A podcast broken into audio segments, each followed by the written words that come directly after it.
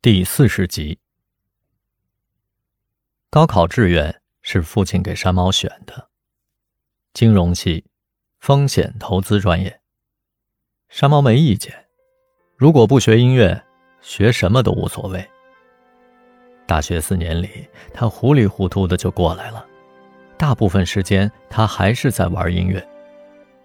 毕业以后，父亲介绍他去一家投资银行实习。他散漫的本性难以适应高强度的工作，他三天两头的迟到。父亲又给他换了一家美国证券公司，因为时差的缘故需要昼伏夜出，这跟他的作息还算吻合。不过电脑屏幕上瞬息万变的曲线和数字让他觉得冰冷无趣。那时，山猫已经在悄悄地准备考研。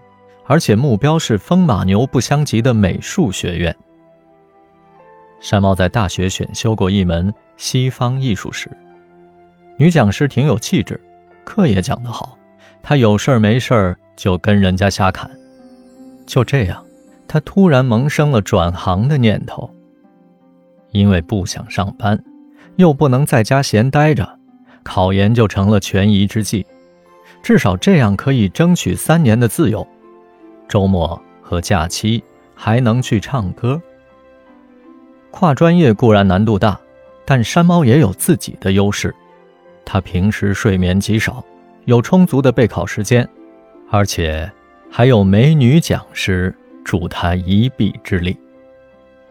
拿到美院录取通知书的那天，他觉得自己简直是个天才，父亲却摇头叹道。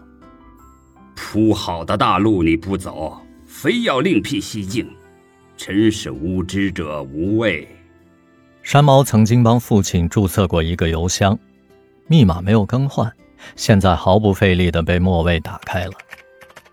收件箱里塞满了工作邮件、股票信息、财经电子期刊、各类航空公司、酒店和高尔夫球会会员促销广告。他不敢点击未读邮件，打开发件箱，仔细的浏览一番后，他发现上个月有两封邮件，名为“苏明轩简历”，正文里只有四个字：“请多关照。”想必父亲跟收件人的关系很熟。他点开附件中的简历，一个身着职业装的女孩头像映入眼帘，披肩发，锥子脸。淡眉小眼，姿色平平。他二十六岁，江苏人，毕业于浙江财经学院。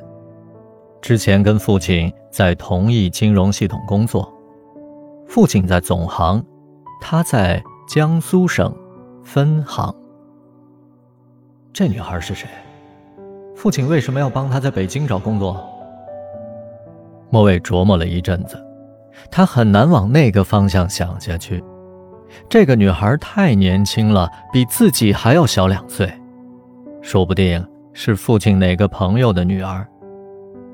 再看收件箱里的两个收件地址，一个是网易私人邮箱，发件人无从考证；另外一个邮箱的后缀名是家知名保险公司。莫蔚忍不住登录了保险公司的网站。在加入我们的板块中，他找到了一条最新发布的社会招聘信息：通过初选的人员将在四月二十日下午两点半到公司参加笔试。就是今天啊！现在是中午一点五十。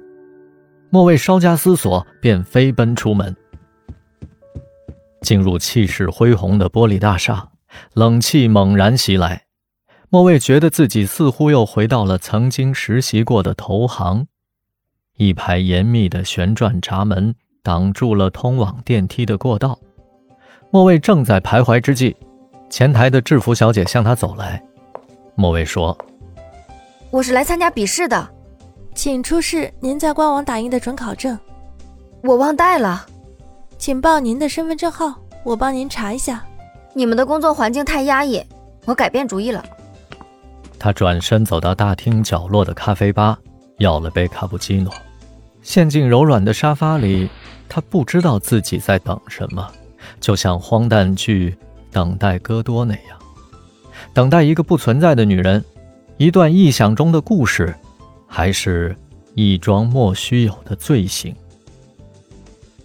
除了捕捉仅有的蛛丝马迹，对于拯救山猫残破的家庭，他又能做些什么呢？老天保佑，希望他什么也不要等到吧。